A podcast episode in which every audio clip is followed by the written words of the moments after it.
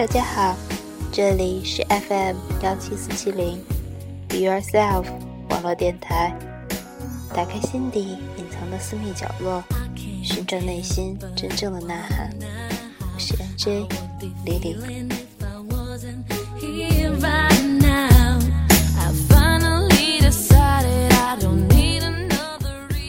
寻找黑智慧，运用黑智慧。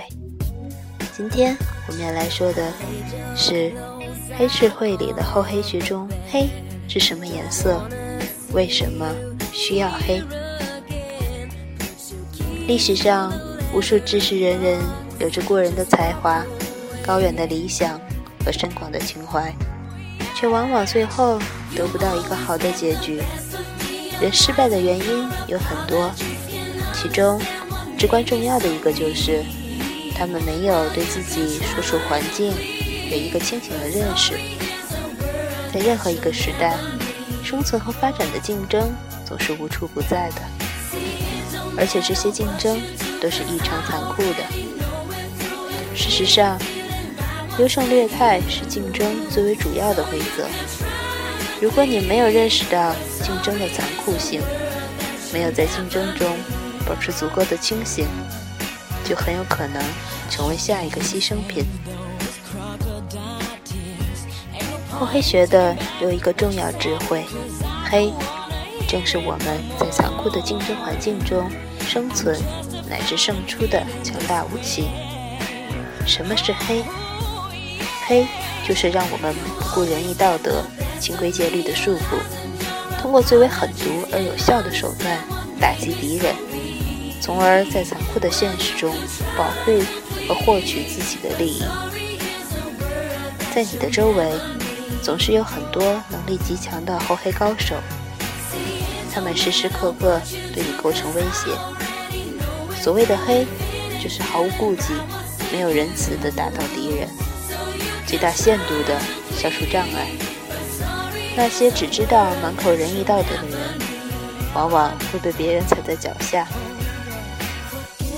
正人君子自然是人人都想当的，但是如果对手是厚黑高手时，我们也只好以厚对厚，以黑制黑。一个最为基本的事实是，如果你想成就自己的理想，首先就要学会适应这个竞争，不至于被淘汰，并且成为能够打败那些黑暗和邪恶的强者。仁慈在更多的时候。只能是一个目标，而不能是手段。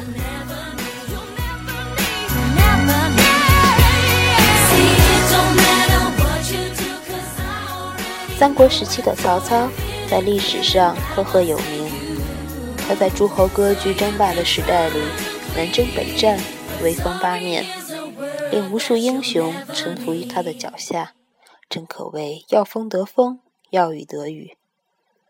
而他。之所以能够在那样的时代生存下来，并建立一世的霸业，很大程度上在于他的心黑。尽管从根本上来说，仁义道德和黑并不绝对冲突，但是在现实生活中，那些时时处处都要讲究仁义道德的人，到头来肯定吃亏，甚至还要被人笑话。任何一个时代都是凭实力说话的，只有强者才能生存，只有心黑者才能成功。心慈手软，对于处于竞争激烈中的人来说，是致命的弱点。曹操十分清醒地看到了这一点，因此，为了达到建立政权并一统天下的目的，他运用所有的手段，也是个个漆黑无比。从曹操的一生看，他杀吕伯奢，杀孔融，杀杨修，杀董承，又杀皇后皇子，甚至还明目张胆地说：“宁叫我负天下人，不叫天下人负我。”其心之黑，可谓无人能敌。但正是如此，他才能在当时残酷激烈的斗争中胜出。身处乱世。尤其是处于争霸斗争之中，自然不免要受到别人的陷害。这时，忍让或退步没有丝毫的作用，必须要依靠更高的智慧和权谋，以及更黑的手段才能取胜。三国后期，吕蒙袭击关羽，关羽败走麦城，被孙权所擒杀。为了避免刘备的复仇，孙权派使者关羽之头盛入木匣中，送到曹操那里。曹操知道这是东吴嫁祸于自己的奸计。于是将计就计，召见东吴使臣，收下木匣，又命工匠迅速刻一香木躯体，与关羽头颅配在一起。一切具备后，曹操率领文武百官，大功牺牲，以王侯之礼，隆重为关羽送葬。曹操还亲自在陵前拜祭，并追赠关羽为荆王，派专门官员长期守护关羽之墓。这种葬礼在魏国可以说绝无仅有。以曹操的身份对关羽如此尊崇礼敬，也可以说无以复加。这种做法果然奏效。刘备闻之，果然只恨东吴，发誓要倾国出动，与东吴不共戴天。由此可见，孙权本想嫁祸于曹操，做法不可谓不黑。但没想到，曹操在黑上技高一筹，轻易识破，使孙权的毒计破产。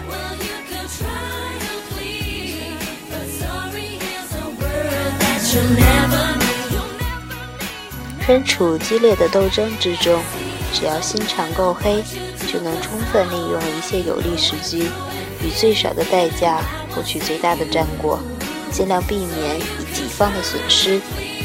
曹操可谓深谙此种方法，凡是敌方有一点可乘之机，他便会加以利用。建安四年，袁绍带领十万诸精兵南下，妄图消灭曹操，却不料袁绍谋士许攸投靠曹操，并献上火烧粮仓之计。曹操毫不迟疑，立即执行，并趁此大败袁绍。使之在羞愤中死去。袁绍临终之时，立三子袁尚为大司马将军，其长子袁谭甚为不满，欲与袁尚一争高下。曹操趁势攻打袁氏大本营黎阳，袁氏兄弟合力抵抗，但貌合神离，因此黎阳很快就被曹军攻破。袁氏兄弟只好弃城逃走。曹操引兵追赶，袁谭与袁尚退入冀州坚守，袁熙则在城外下寨，以成犄角之势。曹军连日攻打，一时难以奏效。这时，曹操并不急于进攻，反倒只留下部将贾信守黎阳，曹洪守官渡，却自率自率大军向荆州进兵，以做出南征的姿态。曹操撤军不久，袁谭与袁尚即大动干戈。袁谭敌不过袁尚，便派人向曹操求救。曹操趁机挥军北上，首先打败袁尚、袁熙，后又消灭、干掉袁谭和高干，从而一举平定了河北。袁熙、袁尚被逐出冀州后，引兵连夜奔往辽西，投乌桓。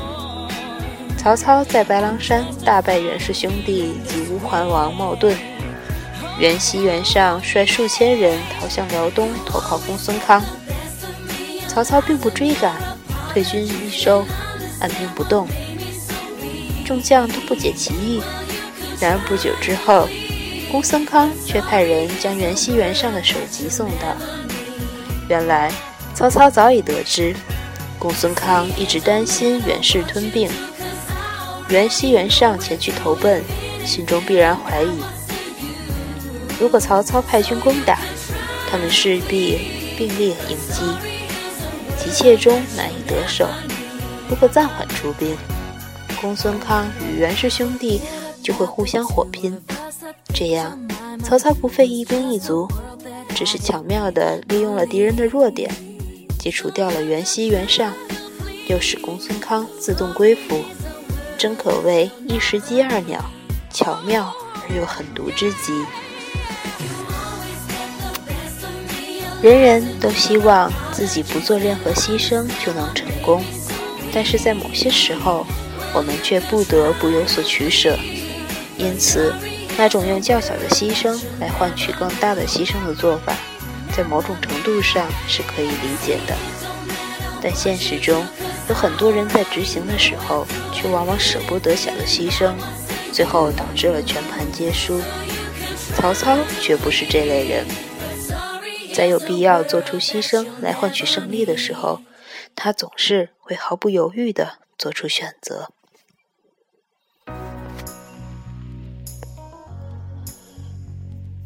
建安二年，曹操率领十七万大军南征四自称帝的袁术，袁术必城自守，坚壁清野，想等待曹军粮尽自行退去。曹操屯兵于坚固的城墙之下。面临了进退两难的困境。由于大军远离后方，无法及时给给养；而在战区却由于水旱连年，粮食奇缺，因此饥荒的阴影笼罩在曹军的头上。曹操命令梁关王后改用小斗发粮食，并暗中派人到军营中探听动静。结果发现，将士们无不埋怨曹操。曹操唤来王后，并将其将其借头一用，以平息众怒，安定军心。就这样，曹操将没有罪过的梁关斩首示众，出榜宣告其克扣军粮，仅以军法从事。于是，士兵们的气愤全都转移到了梁关身上。曹操也借以多撑上了一段宝贵的时间。并最终取得了战争的胜利。当然，在这件具体的事情上，梁关自然是个无辜的受害者。但是在曹操看来，既然他的牺牲有益于整个战争的大事，那么也就是死得其所了。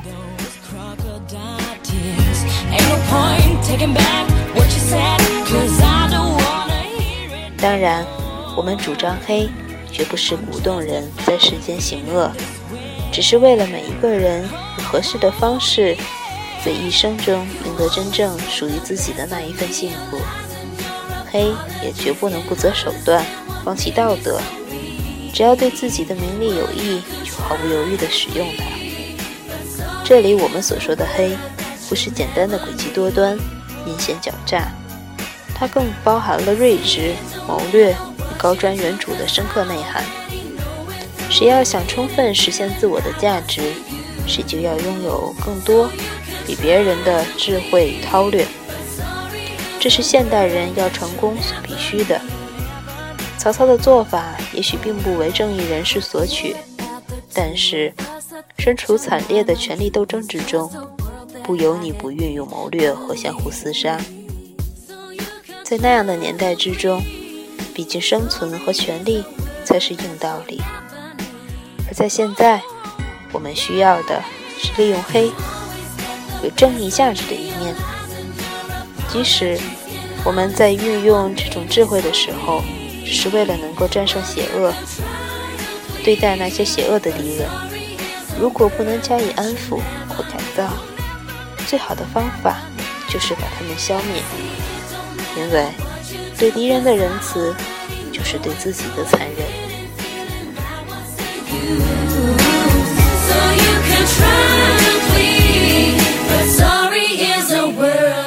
今天的节目就到这里了，我们下次再见哦。